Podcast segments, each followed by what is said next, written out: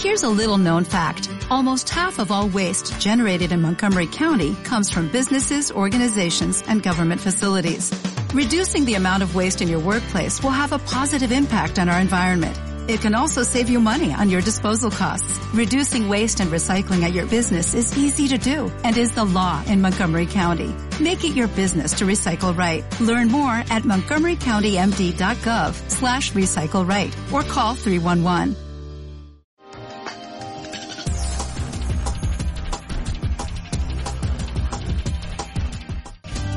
Y ahora pasamos al consejo de la palabra del Señor con Edgar Calderón. Isaías 41 para la gloria del Señor. Muy bien, dice la palabra gloriosa de nuestro Salvador. Aleluya, consolaos, consolaos pueblo mío, dice vuestro Dios. Una vez más, consolaos, consolaos pueblo mío, dice vuestro Dios. Padre, te adoramos, te bendecimos, te glorificamos porque tú eres Dios. No hay nada ni no hay nadie como tú. Te suplicamos, Padre Santo, que tú te manifiestes y que nos hables, que nos instruyas en esta oportunidad. Tu nombre, que es sobre todo nombre, sea bendito, glorificado y manifiesto en nuestros corazones en este servicio y siempre. Amén. Por ahí sentados. Cuando habla de consolación, obviamente se está hablando de un sufrimiento. El sufrimiento demanda consolación. Y el sufrimiento a la tierra, al mundo, a la persona viene por dos aspectos. Puede venir un sufrimiento por una prueba de Dios. Puede venir un sufrimiento porque Dios lo va a utilizar para que nosotros podamos crecer. Ejemplifico. Sin qué ni para qué de pronto usted pierde el trabajo. Y usted dice, ¿por qué me quedé sin trabajo? Pero resulta ser que al mes, a los dos meses, usted recibe trabajo en otra compañía y gana el doble de lo que estaba ganando ahí. Entonces, ese sufrimiento en realidad fue una transición. Eh, usted está sano y de repente se enferma y va a parar al hospital. Y usted dice, ¿por qué me enfermé? Pero resulta que estando en un hospital usted aprende a comer. Y cuando sale de ahí de acuerdo a la dieta que le dejan, usted ve que no solamente se sana una enfermedad, sino se sanan todas las enfermedades, porque usted aprendió a comer y no a resolver. Y crea un estilo de vida. Esa enfermedad, que aparentemente no causó ningún beneficio, a usted sí le benefició. Hay diferentes tipos de sufrimiento y este sufrimiento lo determinamos un sufrimiento involuntario. La muerte de un padre, la muerte de una madre, la pérdida de una pareja, etcétera, etcétera. El sufrimiento involuntario, usted no la buscó, sino que la cosa se dio. Y en ese sufrimiento el Señor dice, consolaos Consolaos, pueblo mío, dice vuestro Dios. No nos asustemos de esto porque la Biblia dice, en el mundo tendréis aflicción, pero confiar en mí, yo he vencido al mundo. Entonces, este sufrimiento involuntario envuelve la presencia de Dios en cada paso para aquellos que buscan y sirven a Dios. Créame sinceramente que si en este sufrimiento involuntario usted está en las manos del Señor, todo lo que le venga para destruirlo, Dios lo va a utilizar, gracias siervo, para su propio beneficio. Y quisiera ejemplificar en este sufrimiento involuntario eh, la maldad a veces de la gente. Personas que usted no les ha hecho nada y de repente se levantan contra usted para criticar, para juzgar, para señalar, etcétera, etcétera a veces de la misma familia. Y entonces, ¿qué podemos hacer en ese momento? Encomendar nuestras almas a Dios. Este es un sufrimiento involuntario. Todos los seres humanos vamos a sufrir, de alguna manera. Jesucristo sufrió. Ahora aquí la pregunta sería, ¿por qué Dios permite ese sufrimiento involuntario? Que usted no lo busca, sino que solamente llega. ¿Por qué lo permite Dios? Porque Dios quiere fortalecer en nuestro espíritu la dependencia de Él. Porque Dios quiere trabajar en nuestros corazones. Ya que para nosotros si vivimos 60 años, 70 años, que vivamos 120 años, mil años para Dios son como un día. O sea, en una cuenta equitativa, comparativa, podríamos decir que si usted vivió 120 años, realmente usted vivió 120 segundos. Cuente usted 120 segundos, son dos minutos los que usted vivió en el tiempo de Dios. O sea, lo que usted sufre aquí en nada se va a comparar con lo que va a disfrutar acá. O sea, la, la, gloria venidera que en nosotros ha de manifestarse no se puede comparar con el poquitito que hemos sufrido aquí. Es sencillo. Le ejemplifico de una manera diferente. Hay un niño que no quiere comer. O que solo quiere comer, pero solo quiere comer cosas que no le vitaminan. Pero quiere papas fritas, eh, comida basura. Entonces, eso sí se lo come, pero si usted le pone a comer fruta y verduras, el niño no se lo come. ¿Qué hace usted? Le quita la comida que no sirve y le empieza a dar comida nutritiva. En el principio el niño no va a recibir la comida. Es posible que no coma un día o dos días, pero le va a dar hambre.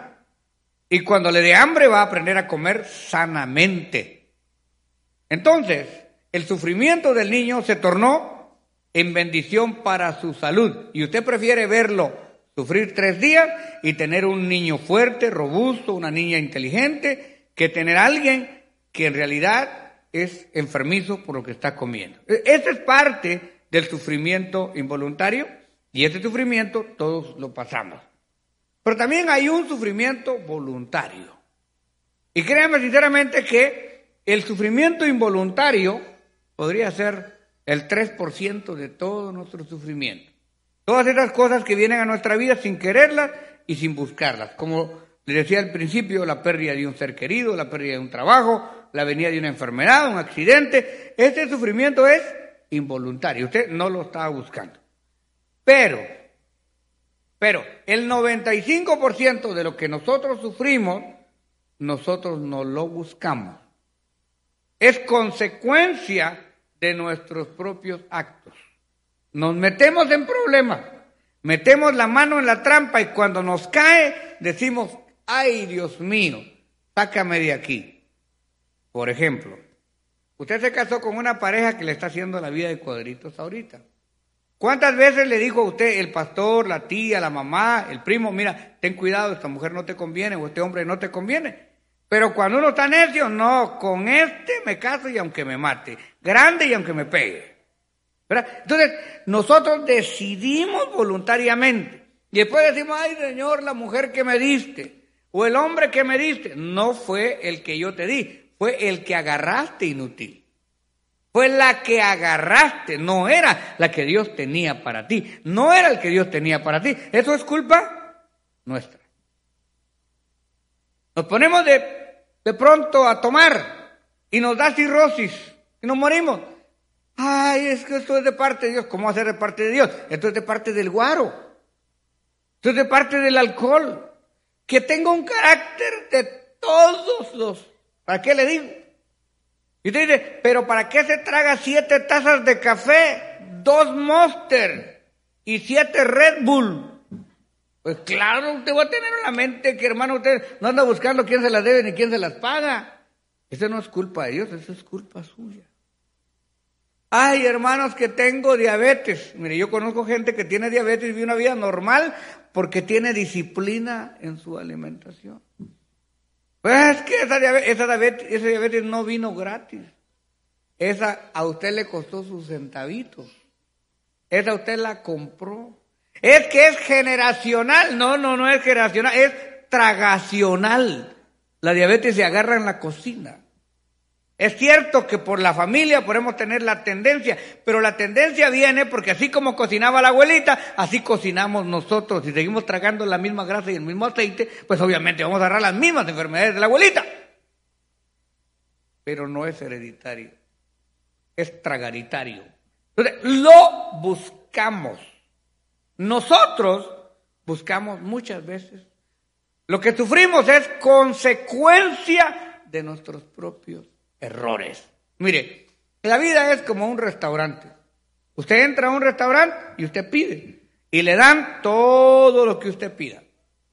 Pero antes de salir, usted tiene que pagar la cuenta. Usted quiere hacer sus cosas fuera de la iglesia o dentro de la iglesia, haga lo que quiera. Pero acuérdese que antes de salir de esta vida, tiene que pagar la cuenta. Hay cosas que se pagan aquí y cosas que se pagan allá. Estaba viendo una información que me llamó el corazón, mi, coordinador en El Salvador estaba contando que en la iglesia de él un día se presentó la policía y dijeron, venimos a buscar a dos hermanitos que antes eran pandilleros y tienen cuentas pendientes con la autoridad. Este que el pastor nos permite al terminar el culto, vamos a proceder. Bueno, agarraron a los hermanitos, el pastor con mucho dolor, con lágrimas en los ojos, le dice a los muchachos, miren, se voy a orar por ustedes, Dios ya les perdonó sus pecados. Todo lo que hicieron, Dios ya se los perdonó.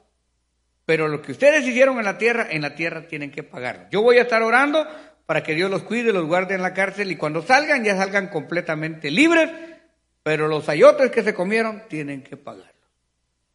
Estas son cosas que se tienen que pagar en la tierra, ¿verdad? Porque si le quitaban la camisita al hermanito y le quitaban la corbata y tenía todos los tatuajes. Entonces el hombre sí había matado, el hombre sí había delinquido. Dios ya lo perdonó, pero la consecuencia la tenía que pagar él. Así somos nosotros. Dios va a perdonar nuestro pecado, pero la consecuencia ya la pagamos nosotros. Entonces, el 95% del sufrimiento es voluntario. Nosotros nos metemos en camisa de once varas, es decir, nosotros hacemos el espanto y después nos asustamos del petate, cosa que nosotros pusimos. Y el 5% son cosas que nosotros nunca quisimos y que vienen a nuestra vida con un propósito. Así que es muy importante entender que los que aman a Dios Todas las cosas les ayudan a bien. Pero tenemos un Dios tan bueno, un Dios tan amoroso, que a pesar de que nosotros la busquemos o que sean cosas que Dios dispone, de todas maneras, en el momento de dolor, en el momento de sufrimiento, le pongo un ejemplo otra vez, agarraron al hijo tuyo porque andaba pintando paredes y vendiendo droga y lo metieron a la cárcel. Usted sabe que su hijo estaba delinquiendo, pero aún así, usted trata de ayudarlo. ¿Por qué? Porque es su hijo. Todavía lo va a ver a la cárcel. No debería de ir, pero lo va a ver a la cárcel. No debería de ponerle abogado porque es problema de él. Pero todavía le pone abogado. ¿Por qué? Porque usted lo ama. Aunque sea lo que sea, no deja de ser su hijo. No deja de ser su hija. Entonces, Dios, a pesar de lo que somos, no dejamos de ser sus hijos. Por eso dice, a los que sufren de una manera o sufren de otra manera, consolaos. Consolaos, pueblo mío, dice vuestro Dios. A pesar de que no merecemos su consuelo, Él nos consuela en nuestras tribulaciones. Él nos consuela en nuestras angustias. Digo esto porque mucha gente dice, ah, por lo que yo estoy haciendo, no vale la pena que yo le pida a Dios. ¿Quién dijo eso? A Dios se le busca en toda condición. De todas maneras, Dios es un Dios misericordioso que está buscando en usted no que se vaya al infierno, Dios está buscando en usted que vaya al arrepentimiento y que disfrute la vida en la tierra más la vida eterna. Así que si usted está sufriendo, déjeme decirle que el sufrimiento es un vínculo de contacto con Dios. El sufrimiento es un lazo que Dios utiliza para jalarlo a su presencia. Porque aún el más rebelde, el que no cree en Dios, el que no quiere saber nada de Dios, llega un momento que la vida se le junta así mismo, como un embudo a un solo punto, donde usted ya no puede pasar. O pasa con Dios, o sencillamente de ahí no pasa. Así que cuando usted llega ahí, a ese punto, tarde o temprano tiene que reconocer que Dios existe. Para los que no creen que Dios existe, les tengo una mala noticia. Malísima. La palabra del Señor dice que llegará el día en que toda rodilla se doblará y toda boca confesará que Jesús es el Señor. O sea, si no lo hacemos vivos, lo vamos a tener que hacer después de muertos. Pero de que nos humillamos, nos humillamos. De que Dios existe, existe. De que Dios es real, es real. Todo. Compareceremos ante el tribunal de Cristo. Es cuestión de tiempo. Aún aquellos que negaron la fe, Estelín, Castelar, Carlos March, para ponerle otro que usted sepa, Fidel Castro, Chávez, Maduro, Daniel Ortega Saavedra, todos los grandes verdugos de la historia, tarde o temprano comparecerán ante el tribunal de Cristo. Esto es algo, Hebreos 9:27 dice que el hombre muere una vez y después el juicio. O sea, de eso nadie escapa. Nos vamos a llegar en cinco años, otros en diez, otros en quince, otros en cincuenta, pero de que llegamos, llegamos. Pero en medio de ese trasiego hay consolación. Cada sufrimiento es una oportunidad. Bueno, usted ve que el doctor no puede hacer nada, que el abogado no puede hacer nada, que el familiar no puede hacer nada. ¿Qué hace usted? Dobla sus rodillas.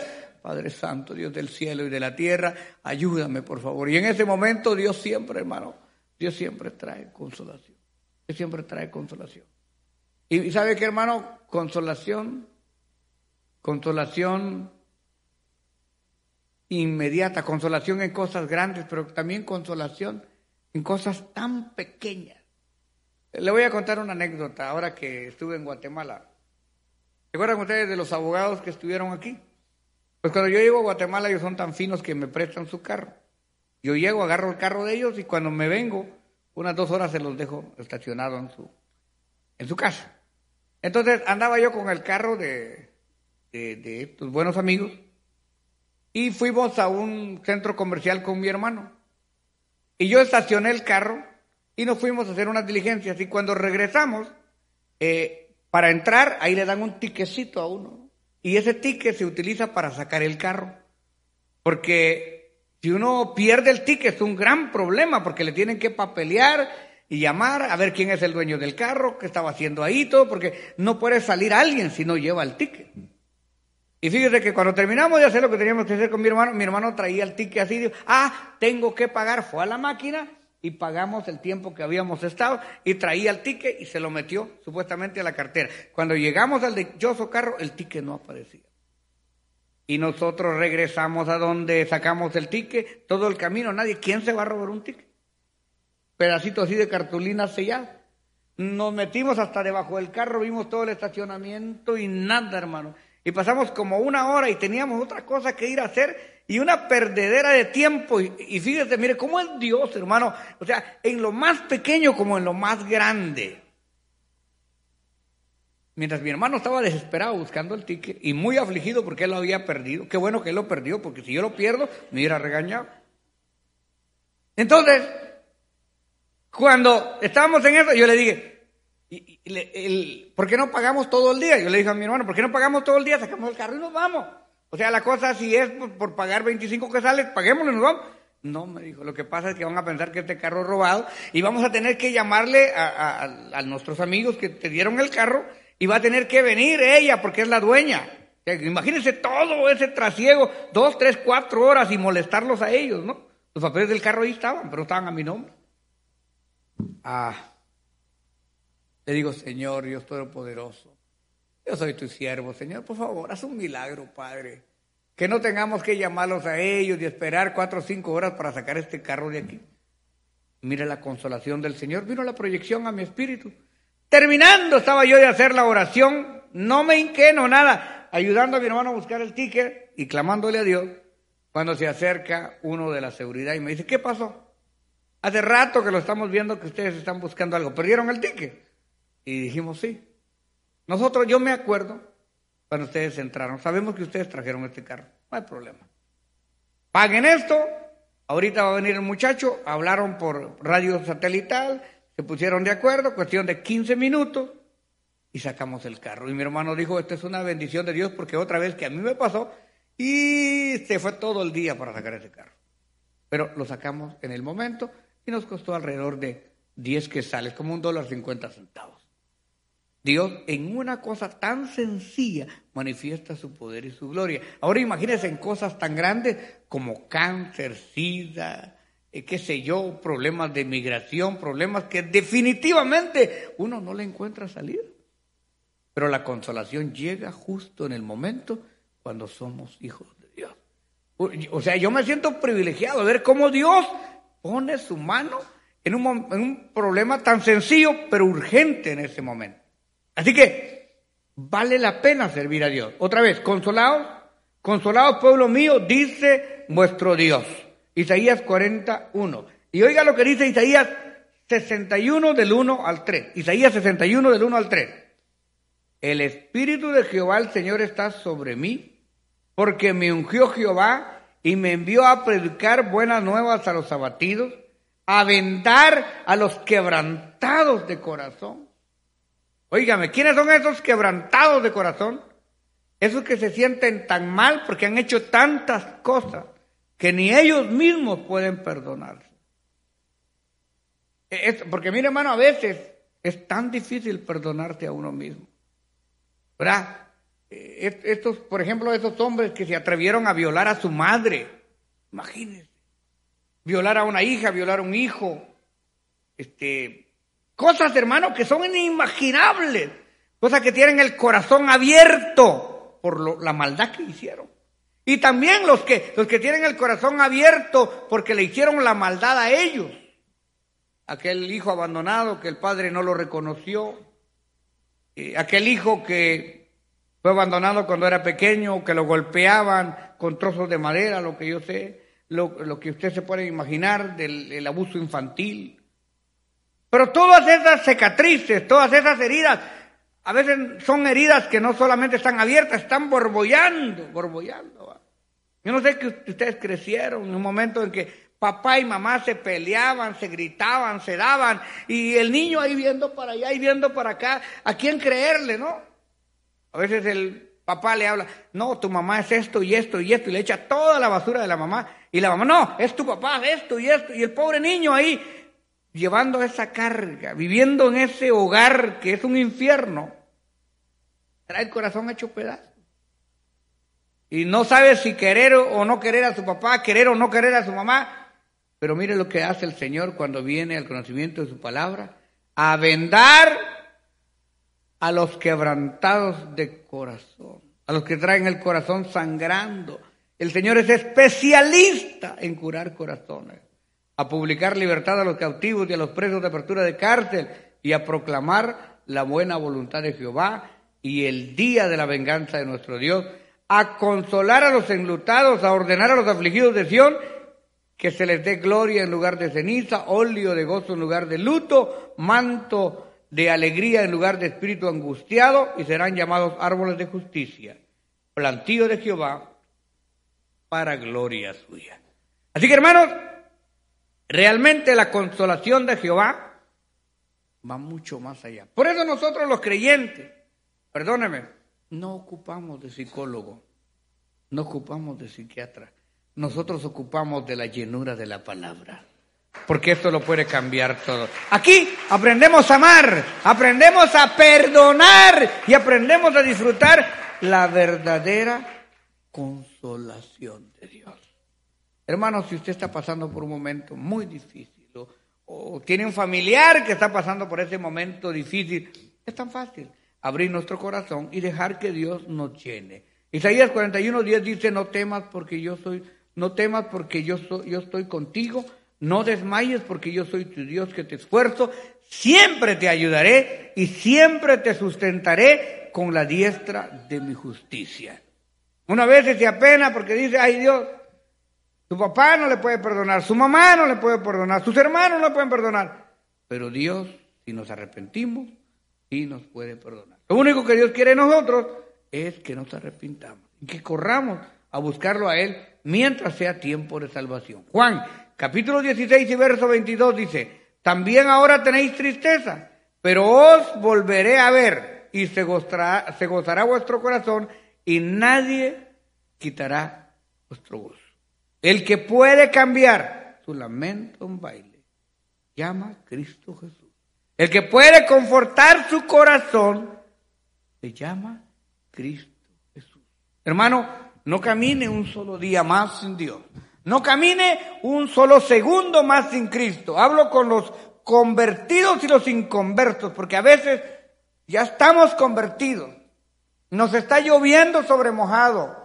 Sabemos que estamos obrando mal, no queremos reconocernos, no queremos mm, reconocerlo, no queremos arrepentirnos y seguimos sufriendo y seguimos llorando y eso se va agravando, agravando, agravando, agravando, agravando, agravando, agravando más y más y más hasta que Dios produce en nosotros la humillación. Yo ejemplifico y termino. Israel llegó un momento que se apartó tanto de Dios que Dios a través de Elías dijo que el cielo no dejaría caer lluvia y no llovió en Israel por más de tres años. Imagínese usted, ¿qué necesidad había de eso?